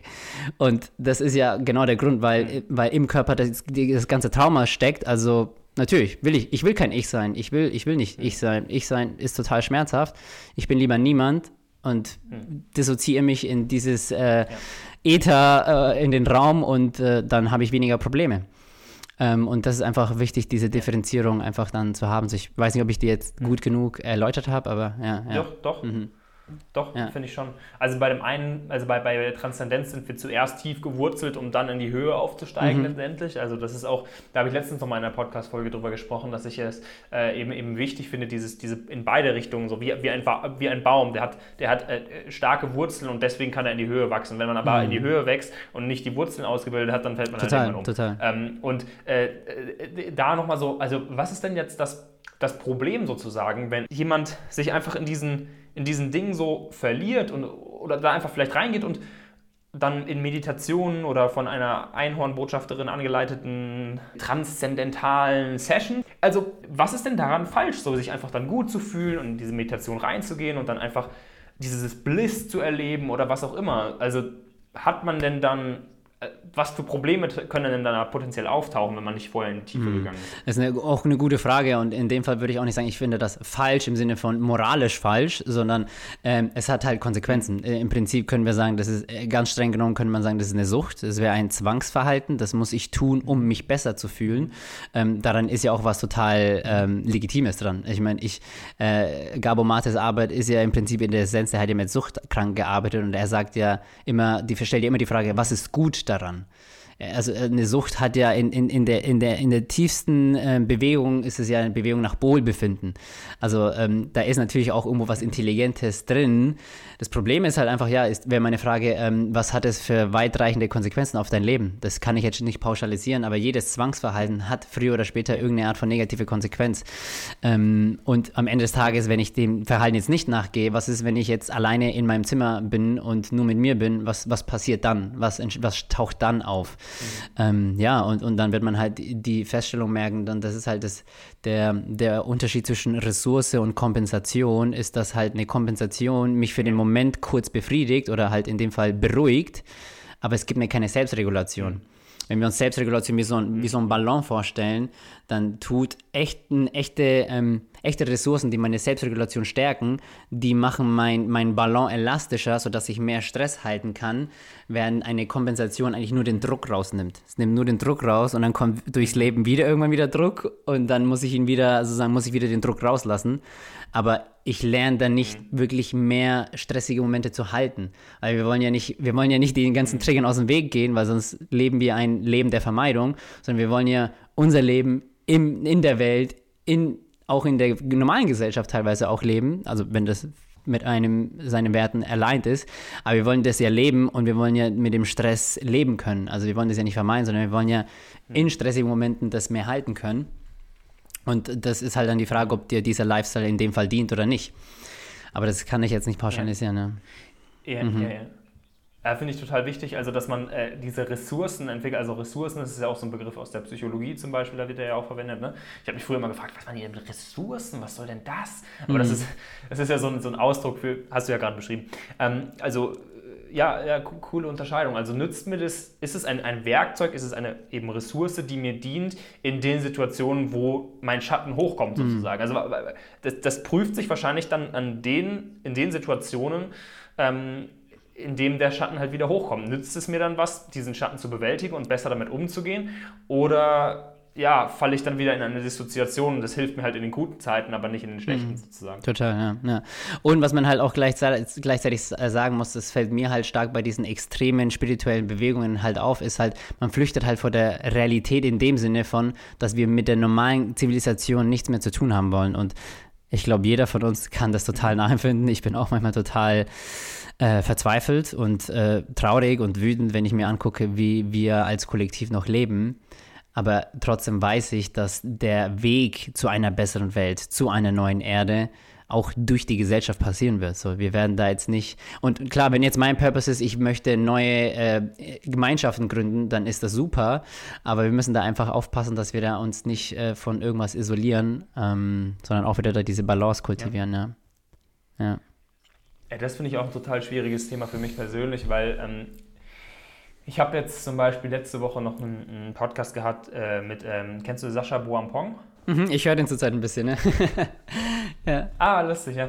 Äh, sehr cooles Gespräch geworden. Also da, ähm, das, das, das ist sehr, sehr wertvoll geworden. Und äh, er zum Beispiel, oder wie er ja auch, wie auch Lenny Schönbach, den du ja auch kennst, ähm, äh, die beiden haben so für mich so von den beiden höre ich mir sehr gerne an, was sie zu dem Thema sagen, weil ich sehe, dass sie diesen Weg gegangen sind von ähm, erst in sozusagen in Anführungszeichen der normalen Gesellschaft leben und dann, boah, jetzt will ich mehr vom Leben und jetzt baue ich mir hier mein ortsunabhängiges Business auf und Unternehmertum und so und dann aber auch wieder hin zurückzugehen, zu sagen, hey, und jetzt führe ich ein geerdetes, in Anführungszeichen normales Leben, ähm, wo ich mich einfach auch glücklich fühlen kann. So. Und, und das finde ich zum Beispiel, ähm, ich weiß noch nicht, ob ich es zu 100% erstrebenswert finde für mich. Ich bin selber gerade dabei, das äh, auszuprobieren, weil ich selber immer der äh, ja, Abenteurer war, der um die Welt gereist ist und äh, immer was also alles andere als normal, das war schon so mein mhm. Motto. Ähm, jetzt auch wieder so meinen Frieden zu schließen mit dem Normalen, wo ich auch sehr viel Widerstand gegenüber äh, hatte und mich jetzt, also mich jetzt wirklich für ein paar Monate so an einem Ort niederzulassen, so auch in gemäßigten Klimazonen, das ist für mich wirklich auch erstmal total eine Identitätskrise mhm. gewesen. Ähm, und, und, und, und dennoch ist es so, also ich, wie gesagt, ich bin da einfach im Prozess und ich bin gespannt, wie ich das am Ende der Zeit hier jetzt dann sehe, weil gewissermaßen auch also das, ich meine, du hast jetzt schon häufiger Gabor Mate erwähnt, er hat ja nicht nur umsonst dieses Buch ähm, Der Mythos des mhm. Normalen. So. Mhm. Dass das Normal, was wir als normal sehen, das ist ja eher gestört oftmals. Und ich habe wirklich eine totale Schwierigkeit damit, äh, ja, in diesen, also ich, ich habe für mich nicht als Wunsch in, in Anführungszeichen der normalen Gesellschaft zu leben, sondern ich möchte in einer Gemeinschaft aus Gleichgesinnten leben, die sich auch mit sich selbst und mit Spiritualität und mit Heilung oder was auch immer irgendwie so in diesem Mix, in diesem, in diesem Container aus, aus Sachen äh, drin sind, die, die ich irgendwie wichtig finde. Total, ja. Und ähm, ja, ja das, das finde ich auf jeden Fall eine schwierige Herausforderung. Auf jeden Fall, also kann ich auch nur unterschreiben, das ist äh, nicht einfach, weil ich meine, ich, ich kann, ist, in mir gibt es einen Anteil, ich könnte einfach alleine auf dem Berg leben, irgendwie in den Alpen und könnte da total viel haben und gleichzeitig wüsste ich so, dass ich so eine urtiefe Sehnsucht nach Gemeinschaft und nach Menschen habe und, ähm, und dann ist man mhm. halt auch wieder so, entweder, okay, ich gehe voll da, wo es still ist oder ich gehe halt dahin, wo auch irgendwo auch Bewegung ist. Ähm, ja, das ist, äh, es ist auf jeden Fall nicht einfach, das sehe ich schon auch, ja. Und, und selbst wenn, ich meine, da kann man jetzt auch nicht pauschalisieren, sondern jeder für sich gucken, so, okay, was, was ist denn meine Schwierigkeit mit Menschen? Weil wenn jemand unbewusst ist und ich, und ich sehe ihn darin und ich verstehe, dass, was, wie er ist und ich kann mich abgrenzen und ich kann aber auch bezogen sein. Ähm, also das ist halt eine Sache, die, die ich immer wieder von meinem Lehrer bekommen habe, ist so, was nicht the difficult other, sondern what is my difficulty with the other? Also was ist meine, was ist denn meine mhm. Schwierigkeit mit anderen Menschen? Weil das ist ja meins ähm, ja. dass wir das einfach im Hinterkopf ja, behalten, ja, weil das werden wir auch haben, wenn wir mit super grünen, super gelben Menschen in der Gemeinschaft leben. Dann werden wir es vielleicht nicht in der Extreme haben, aber wir werden, also wir werden immer, es wird immer Reibung geben auf jeden Fall, wenn wir damit nicht bewusst arbeiten. Ja, ja, klar. Ja, ja diese, diese Reibung finde ich auch ähm, äh, komplett ähm, okay so. Also das ist auch etwas, ähm, ich glaube, viele Menschen haben die, also weil ich, ich beschäftige mich auch schon länger mit dem Thema Community Living mhm. so, also Leben in Gemeinschaft. Und ich, ich glaube, viele Menschen haben da so die falsche Vorstellung, dass das dann immer so, dass das so ein Zusammenleben in ständiger Harmonie mhm. ist. Das finde ich ähm, ist eine komplette Illusion. Also das äh, erlebe ich so anders, weil äh, ich habe ja ähm, der Punkt, wo ich einfach am meisten darüber sagen kann, über meine Arbeit mit Menschen, aber auch über dieses Gemeinschaftsleben sind einfach meine Retreats. So, ich habe jetzt sieben, acht Retreats gemacht über die letzten zwei Jahre und da ist es Gemeinschaftsleben für eine Woche mit Menschen, die du nicht kennst und so weiter.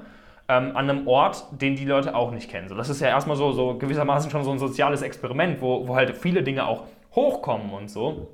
Und ähm, da kann ich einfach sagen, es kommt auch zu Konflikten und das ist vollkommen okay. Mhm. So, äh, diese werden dann angeschaut, so das ist dann eine Chance mhm. auf Wachstum und auf gemeinsame äh, Reflexionen, sich gegenseitig zu sehen und mhm. so weiter und einen Raum entstehen zu lassen, in dem es einfach vollkommen okay ist. Und das finde ich halt irgendwo erstrebenswert für ein Gemeinschaftsleben. Mhm. Ähm, so ist es auch, wie ich mit meinen, mit meinen Freunden dahingehend verfahre. Also einer meiner besten Freunde, ähm, der auch mit mir auf den Retreats arbeitet, der ist zum Beispiel so, so total so ein äh, Counterpart zu mir. Also wir sind uns sehr unähnlich in vielen Dingen und das hat in der Vergangenheit auch zu echt viel Reibung geführt. Aber das ist dann halt auch vollkommen okay und wir haben das halt immer wieder als Potenzial für, für neues, für, für Wachstum und für äh, Weiterentwicklung mhm. genutzt. Und so finde ich, kann man das auch gesellschaftlich ein bisschen mehr ähm, diese, unter, diese Verschiedenheit untereinander auch wertzuschätzen und darin das Potenzial mhm. zu sehen. Das finde ich, glaube ich, auch ganz wichtig. Total, total. Und ich glaube, was wirklich aber schon einen fundamentalen Unterschied macht generell, ist, ob Menschen bere generell bereit sind, sich ihre Themen anzugucken. Das habe ich schon die Erfahrung gemacht. Das ja. macht am Ende des Tages den Unterschied. Weil wenn ich nicht bereit bin, auch mal nach innen zu gucken, ja. dann wird es sehr schwierig, mit Menschen zusammenzuleben, weil dann sind wir immer nur äh, beim anderen. Ähm, ja, das ist, ja. aber nee, also ich kann auf jeden Fall voll, voll gut nachempfinden, was du da meinst, ja. Mhm. Ja. Ja. Ähm, ja, also, ähm, also ein Punkt, der mir noch so ein bisschen offen geblieben ist, weil wir da, glaube ich, auf ein anderes Thema kamen, und zwar für Menschen, die im Bereich Persönlichkeitsentwicklung arbeiten oder im Bereich Spiritualität zum Beispiel. Was gilt es für diese Menschen jetzt so zu beachten ähm, für traumasensible mhm. Arbeit? Also das ist ja auch, wie, da, da gibt es ja eigene Weiterbildungen, Ausbildungen zum Thema traumasensiblem Coaching zum mhm. Beispiel.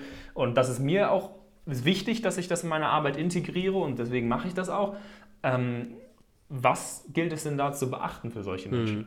Eine Sache, die da so stark in mir aufkommt, die, die, die ich einfach, äh, also die als erste so ganz klar aufploppt, ist, aufhören, Ratschläge zu geben.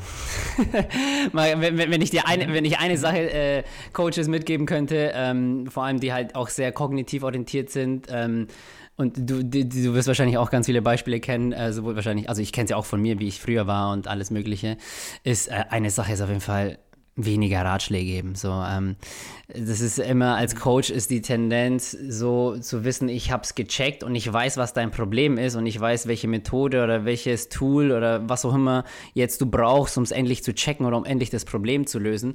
Und, und das ist dann halt auch egal, ob wir da ein Problem von Umsetzung haben, hatten ein Thema mit Gewohnheiten, mit Prokrastination, mit Perfektionismus.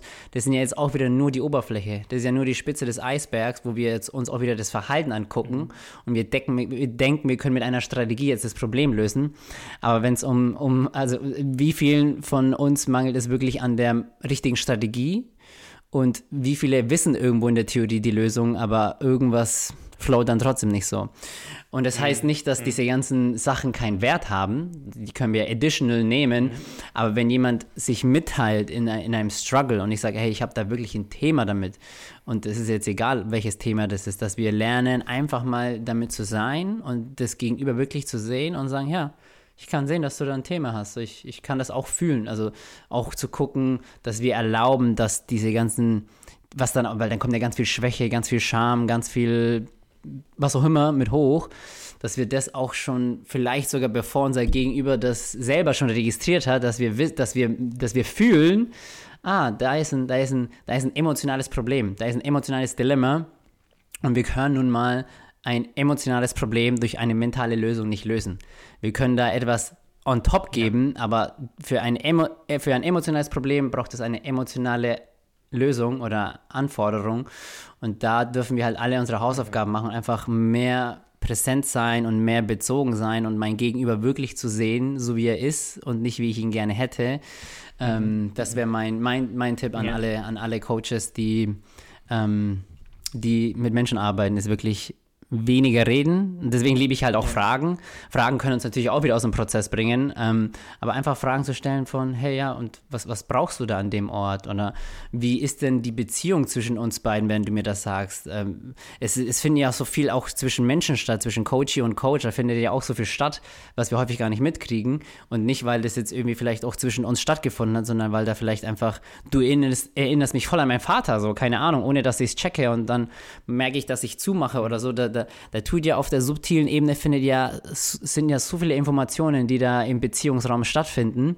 Und dafür ein Gespür und ein, ein, ein, ein, Be ein Bewusstsein dafür zu entwickeln, ähm, das halte ich für super, super wichtig, ja. Mhm, mh. Ja, finde ich sehr cool, das, was du auch an, an, als zweiten Aspekt daran genannt hast, was, was man denn tun kann, so, weil äh, keine Ratschläge zu geben ist schon mal das eine, aber was kann man jetzt tun? Das ist auf jeden, mm. auf jeden Fall das andere. Mm. Ja, äh, coole äh, Frageansätze, ja. die du auf jeden Fall äh, auch mal reingebracht hast. Hm? Genau, noch ganz kurz. Um das aber zu kultivieren, das ist mir wichtig zu betonen, diese, dieses, dieses feingestimmte, bezogene, Attunement oder Beziehungsfähigkeit oder wie auch immer wir das lernen wollen, führt kein Weg dran vorbei, unsere eigenen Themen und Traumata aufzuarbeiten. Weil das ist das, was uns davon trennt, ist wirklich dieses, dieses Feingespür. Weil das, dafür brauche ich meinen Körper, dafür brauche ich mein, mein Sensing, mein wirkliches Fühlen. Ähm, da, da, da, das ist ja die Antenne in uns, um ganz feine ähm, Energien, wenn man sie so sagen will, oder Informationen zu registrieren. Ähm, das ist der Weg dorthin. Und, aber wenn meine eigenen Themen, meine eigenen Traumata mich daran hindern, dann ist es sehr schwer, das äh, über den Kopf ganz genau zu wissen, ich weiß, was du denkst oder so. Ähm, ich meine, natürlich, mein Kopf glüht auch manchmal, so, weil ich äh, auch, auch ein starken Zentrum hier habe, so, aber ähm, genau, das war mir einfach nur wichtig zu betonen, dass wir da ähm, auch unsere eigenen Themen äh, aufarbeiten und das merke ich auch an meinen eigenen Begleitungen. Umso mehr ich meinen mein Keller aufräume, umso besser werden meine Begleitungen. Und ähm, das gilt, also das gilt für jede Form von ja. Beziehungsarbeit sozusagen. Ja.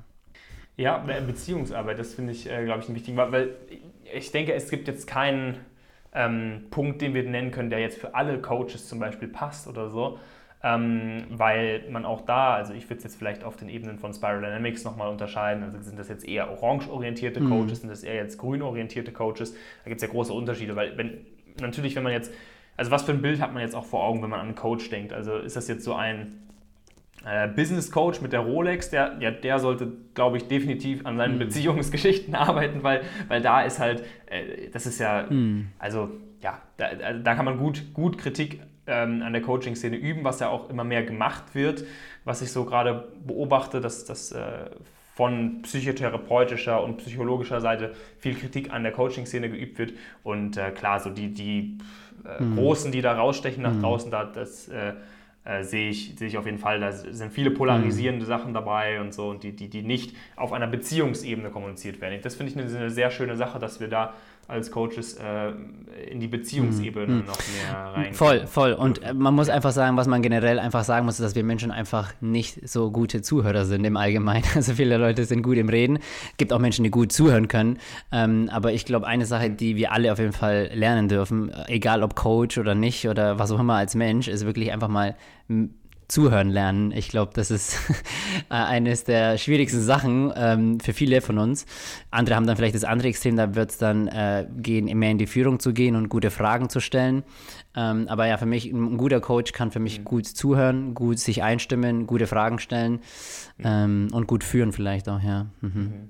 Mhm. Wenn, wenn wir jetzt mal wieder so ein bisschen gesamtgesellschaftlicher das anschauen, was würdest du dir wünschen im Umgang mit Trauma? Was würdest du dir wünschen von der Gesellschaft? Ähm, wie können wir auf eine gesunde Weise Bewusstsein für Traumaarbeit in die Gesellschaft integrieren, dass es vielleicht kein, kein Overhype wird, wie wir das jetzt auch besprochen haben? Also wir haben jetzt viel in alle möglichen Richtungen ausgelotet. Wir haben die Spiri-Szene ein bisschen mm. angegriffen und wir haben die ein bisschen attackiert und jetzt haben wir uns eigentlich alle nur Feinde gemacht. Also ich hoffe, wer zuhört, äh, hat nicht das Gefühl, dass wir irgendwen roasten wollen oder so. Wir sind ja auch nicht die, die es gecheckt haben, sondern wir sprechen einfach darüber, was, was wir so sehen und wahrscheinlich haben wir auch unsere blinde Flecken. Das ist, glaube ich, ganz mm. wichtig, da nochmal hinzuzufügen. Ähm, nur gesamtgesellschaftlich, was würdest du dir denn da wünschen? Wie soll das Thema Trauma ankommen? Ähm, hast du da so eine Vorstellung?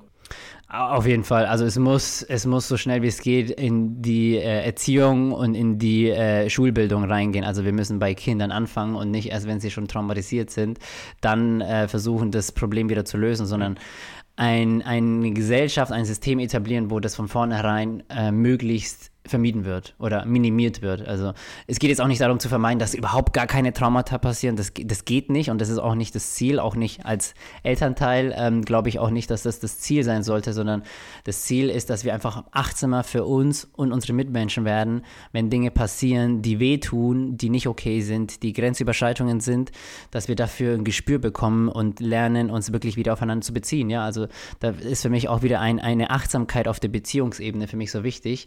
Ähm, weil wenn wir alle aufeinander achten, dann, ähm, dann, dann müssen wir auch nicht mehr danach so viel korrigieren, weil Trauma ja wieder in, in Beziehung geschieht, ja. Aber ja, äh, auf jeden Fall ähm, Eltern und, und, äh, und Lehrer ähm, irgendwie kost, also so kostenfreie ähm, Fortbildungen in traumasensibler Erziehung und Bildung ist für mich, führt kein Weg daran vorbei. Also das ist super, super wichtig. Ja, das, das würde ich als erstes machen, wenn ich die Gelder und alles möglich hätte, dann würde ich das dort ansetzen, ja. Cool. Ja, finde ich sehr geil, dass du auch so ganz konkret sagst, kostenlose ähm, Fortbildungen für Eltern und mhm. Lehrer, finde ich, find ich sehr gut. Mhm. Ähm, ich habe den Eindruck, dass es bei einigen Eltern, bei, vielleicht bei, ich würde nicht sagen bei vielen, weil das wahrscheinlich einfach auch eine totale Bubble-Erscheinung ist. Ich merke es auf jeden Fall bei mir selbst, ähm, jetzt für die kommenden äh, Jahre, die ich als Elternteil genießen darf, ähm, diesen gewissermaßen Anspruch, dass das eigene Kind möglichst ohne diese mhm. ganze Scheiße mhm. aufwächst, dass das Kind halt wirklich so, ja, so rein wie möglich da durchs Leben kommt. Ähm, wie viel ist denn da möglich und wie viel ist vielleicht auch ähm, äh, gar nicht möglich? Also du hast jetzt auch gerade eben gesagt, so es ist nicht möglich, ein Kind ohne Traumata durchs Leben zu bringen. So, ich, ich, ich will das immer noch nicht so ganz glauben, so, ähm, mm, mm, mm, weil das ja gewissermaßen mein Anspruch ist, aber. Ja, ja. ja. Ich fand es ich fand's interessant, ich glaube, Eckhart Tolle hat mal drüber geschrieben, so, selbst wenn beide Eltern erleuchtet wären, würde das Kind ja noch in einer extrem unbewussten Welt groß werden. Also früher oder später wird irgendwas passieren. Ähm, was noch dazu kommt, ist, dass wir ja nicht nur, wie gesagt, unsere individuellen Themen haben, sondern durch unsere Gene haben wir Anteil an dem, was unsere Ahnen und das Kollektiv erfahren hat. Also da, allein da haben wir schon Themen in uns. Ähm, ob die durch die Epigenetik, durch das Environment aktiviert oder nicht aktiviert werden, das, da, da wollen wir jetzt mal nicht reingehen, weil da kenne ich mich jetzt auch nicht aus. Mhm. Aber ähm, ja, wie viel ist möglich und wie viel, also deren Ansporn zu haben, wie viel überhaupt ich meinem Kind zumute und nicht, ähm, das ist eine, eine Frage, die kann ich auch nicht beantworten, weil ich noch keine Kinder habe. Ähm, aber ja, natürlich ist auch wieder die Frage, es gibt ja auch extrem ähm, diese Helikoptereltern, ne? Ich glaube, das nennt man so. Das sind ja dann sehr, die, die, die dein Kind, also du, du lässt dein Kind gar nicht mehr zu leben, weil du Angst hast, dass es was passiert. Das wäre dann auch schon ein, eigentlich, äh, das wäre auch schon traumatisierend fürs Kind, weil es überhaupt gar nicht seine eigene Autonomie entwickeln kann dadurch. Ähm, also immer zu gucken, aus welcher Intention tue ich das, was ich tue. Mhm. Ähm, und, und da aber auch wieder, auch wieder so eine Balance von, hey, ich, ich bin für mein Kind da und mein, mein höchster Anspruch ist einfach für mein Kind da zu sein, was auch immer ist. Und ich mache meine eigenen Themen, ich arbeite meine eigenen Themen auf und weiß, dass ich trotzdem ein begrenzter Mensch bin und am Ende des Tages Dinge geschehen, die außerhalb meines Einflussvermögens liegen, ähm, auch allein von meiner Partnerin. Ich kann ja meine Partnerin nicht kontrollieren.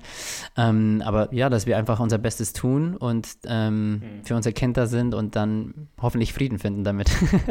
das ist das, was in mir aufkommt, aber ähm, ja.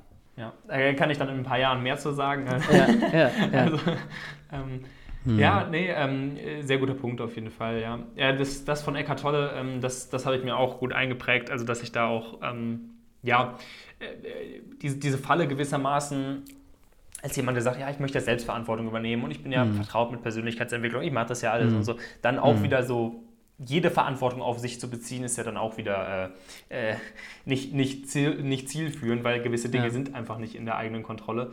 Ähm, hm. ja. Eine Sache, die mir jetzt aber noch tatsächlich einfällt, jetzt äh, tatsächlich, yeah. ist, ähm, es gibt dieses afrikanische Sprichwort, es braucht ein ganzes Dorf, um ein, um ein Kind yeah. großzuziehen. Und wo ich ähm, relativ klar bin, ist, wo ich werde da schon ganz ähm, klare Grenzen ziehen und auch schon darauf achten, wem ich mein Kind zumute und oder, oder was ich ja. mein Kind zumute und was nicht. Also äh, normale Schule, äh, allein Schule ist schon so ein Thema, aber auch ähm, Umfelder so, ne? Ich meine, eigentlich braucht ein Kind viele groß, viele erwachsene Menschen um sich herum, um, um gesund zu entwickeln.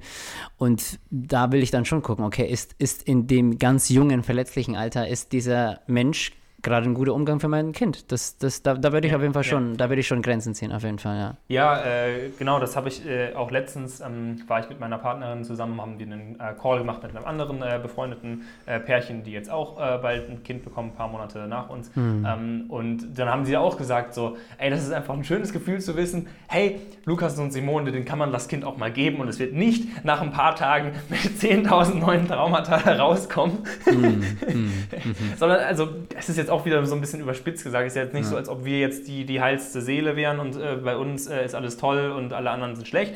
Nee, aber so einfach diese, ja, diese einfach ja, traumasensibles, traumasensiblen Umgang mit, mit Menschen einfach zu haben. Das ist, glaube ich, äh, so, so gewissermaßen der, der Faden, der sich auch äh, durchzieht mhm. durch unser Gespräch. Das finde ich auch mhm. Äh, sehr, sehr wichtig und, und richtig. Ähm, ja was, was ich persönlich ähm, beschäftige mich ja nicht hauptsächlich mit äh, Traumata, deswegen interessiert es mich ja, äh, was du da zu, das ist ja dein Thema. Ähm, bei mir ist oftmals das Thema Glaubenssätze in meiner Arbeit sehr, äh, mhm. sehr prägend. Du hast nämlich eben gesagt, so ja, wenn ähm, alleine zum Beispiel Schule oder wenn ähm, Helikoptereltern am, äh, am Werke sind, ähm, sind das immer Traumata oder können es nicht auch einfach Glaubenssätze sein, die entstehen? Gibt's dann, äh, unterscheidest du das? Oder, mhm. Ähm, weil ich sehe da jetzt in gewissermaßen einen, einen Unterschied, wenn ähm, Eltern sehr overprotective sind und das Kind äh, überall fernhalten wollen, ähm, dann wird das einen Glaubenssatz in dem Kind äh, auslösen, von wegen, ich komme nicht alleine klar oder was auch immer. Hm. Hatte ich tatsächlich auch schon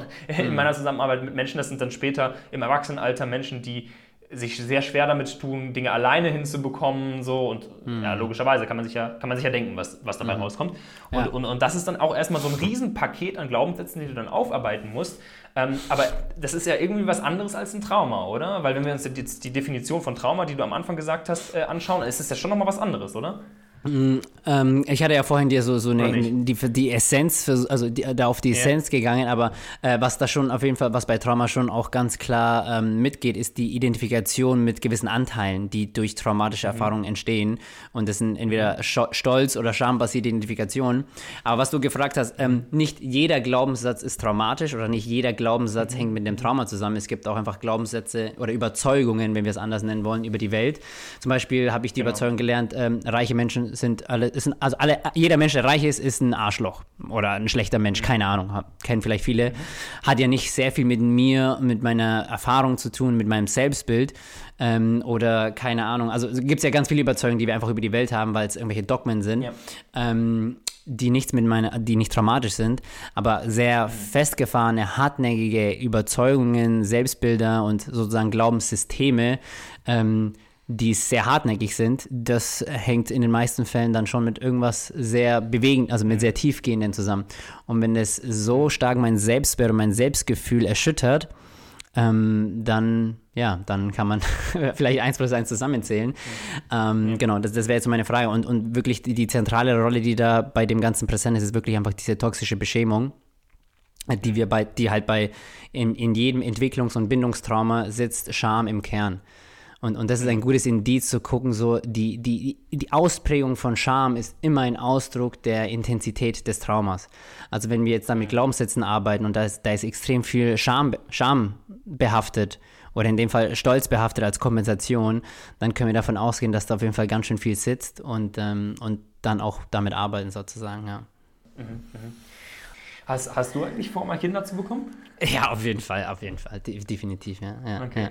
ja. ja ich, ähm, ich hab, also ich bin ja auch gerade schon auch in einer Partnerschaft, wo wir es uns auch vorstellen können, aber bin aktuell auf jeden Fall noch gar nicht an dem Punkt, wo ich sagen möchte, ähm, ich bin gerade noch viel zu sehr, also mein, mein, mein Business ist gerade so mein Baby, wenn man es so sagen will. Ja, ich, ich bin gerade noch so an dem Punkt, wo ich mir dachte, so, ich würde mich nicht zwischen einem von beiden entscheiden wollen. Oder ich würde mich auch nicht wegen meinem, also weil ich will mein, für mein Kind total da sein und nicht, dass, mein, mhm. dass es dann allein erzogen wird. Und gleichzeitig will ich nicht mein, mein, mein Purpose jetzt gerade äh, einen Schwerpunkt woanders legen. So. Ähm, ja. ja. aktuell auf jeden Fall noch nicht, ne. Ja, ja äh, kenne ich gut. Ja, also die Herausforderung ist, also die Überlegung, die du genau hast, das ist jetzt bei mir gerade die, also die, die konkrete Herausforderung, genau. Das glaube also ich. Das, ja, ja äh, mhm. wird, wird meine Herausforderung über die nächsten Jahre sein, da äh, eine Balance, also das hast du ja so mhm. schön äh, angesprochen, als einen, einen mhm. sehr wichtigen Faktor und das sehe ich äh, definitiv genauso, dass diese Balance immer wieder so entscheidend ist, die Balance aus verschiedenen Faktoren unseres Lebens. Mhm. Und genauso ist es bei dem Thema auch äh, für mich da sein, für den anderen da sein, für das Ich, für das Wir und ähm, ja, das ist einfach so ein ja, so, so ein Thema, wo, es, wo ich gucke, wo es in, also ich meine, ich habe auch oft Momente, wo ich denke, so, boah, scheiße, das schaffe ich alles gar nicht und so. Und das ist immer, also, hm. ja, hm, das wird spannend. Das wird auf jeden Fall spannend und ich hoffe, äh, vielleicht konntest du ja durch Sascha ganz viele äh, Impulse mitbekommen, wie du möglichst äh, wenig am, äh, nee, wenig im Unternehmen arbeitest statt am. Ähm, weiß ich jetzt nicht, ob du auch die, die, die, die finanziellen Kapazitäten hast, um ein riesen Team einzustellen. Ähm, da kenne ich mich jetzt zu wenig aus, aber ja. Ähm, alleine, also eine alleinige Selbstständigkeit ist auf jeden Fall schon echt ein, ein großes Thema wahrscheinlich für, für die Kindererziehung, äh, würde ich jetzt einfach mal denken. Also so, so, so, so wäre es bei mir aktuell auf jeden Fall, ja. Ja, nee, zum Glück, ich habe ja ein Team, aber mhm. es ist nicht so, dass ich ein äh, Team habe, die mir alle Ab Arbeit abnehmen, sondern viel ist es halt auch einfach, äh, was ich selber machen möchte, auch immer noch. Mhm. Da habe ich auch mit Sascha eben drüber gesprochen. Also es gibt ganz klare Teile, die ich gar nicht abgeben möchte. Also das mhm. heißt, ich habe nicht diesen intrinsischen Wunsch, wie er das hatte, äh, okay, ich bekomme ein Kind, alles abgeben, alles auch automatisch stellen, das ist bei mir einfach nicht da. Mhm. Ähm, ja, das heißt, äh, es wird der Weg werden, äh, beides unter einen Hut bringen mhm. zu können. Mhm. Hoffentlich. Ah, Wäre bei mir genauso. Ähm, Wäre bei mir genauso. Und ähm, mich würde es jetzt mal interessieren, wie viele Stunden arbeitest du so die Woche? Ich kann es dir nicht sagen. Ähm, mhm. Also, das habe ich früher immer sehr genau getrackt. Ich habe glaube ich, alles durch, halt von 0 bis äh, 100 oder so. Also okay. das, äh, ja. ja. also 100 Stunden Wochen habe ich schon auch gehabt. Also das okay. heißt, aber das ist jetzt schon lange her. Das ist jetzt schon lange her. Ja, ähm, ja, also ja. Okay. Hm. Also lange, in, in, meiner Zeitrechnung ist lange jetzt nicht zehn Jahre, sondern halt eher zwei, drei Jahre, also geht alles ein bisschen schneller. Ähm, aber ich, ich würde schätzen, aktuell so 35 Stunden vielleicht. Also das, ja, nicht, ja, es geht. Nicht so mega viel, ne? Ja, ja. Das wird auch wahrscheinlich so mein, das wird auch so mein Weg sein. Ich denke, so bei 30 bis 40 Stunden wird sich irgendwie einpendeln. Hm, hm.